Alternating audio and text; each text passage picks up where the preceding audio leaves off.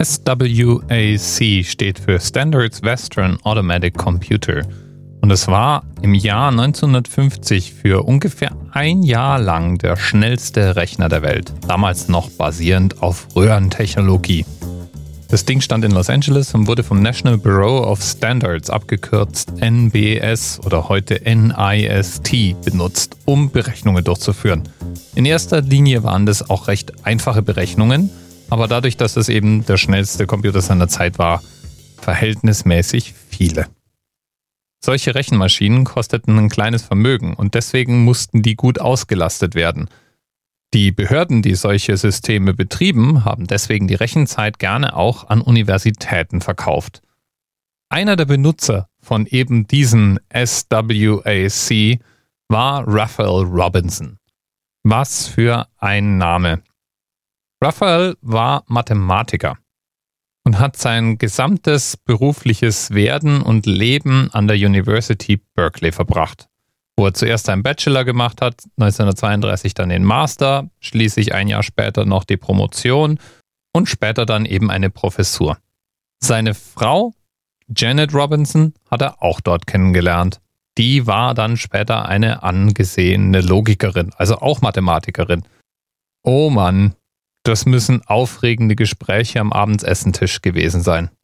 Zeit seines Lebens beschäftigte sich Robinson jedenfalls mit den Grundlagen der Mathematik. Das heißt, er war ein Forscher. Und er hat bis ins hohe Alter hinein Paper veröffentlicht. Der Zweite Weltkrieg war gerade vorbei. Und Rechenmaschinen wurden auch in der Forschung immer öfter eingesetzt. Und so buchte Robinson Zeit auf dem SWAC und schrieb Programme, die sich mit einer speziellen Art der Primzahlen beschäftigte, der sogenannten Mersenne-Zahl. Die Mersenne-Zahl ist eine Zahl der Form 2 hoch n minus 1. Es gibt also eine Reihe von Primzahlen, die diesem Raster entsprechen. Die ersten sind die 1, die 3, die 7, die 15, die 31, die 63, die 127 und so weiter. Und Robinson saß eben in seinem Büro in Berkeley und schrieb ein Programm für einen Computer, an dem er noch nie gesessen war und ließ dieses Programm dann eben zur Prüfung seiner Theorien in Los Angeles auf dieser Maschine durchrechnen.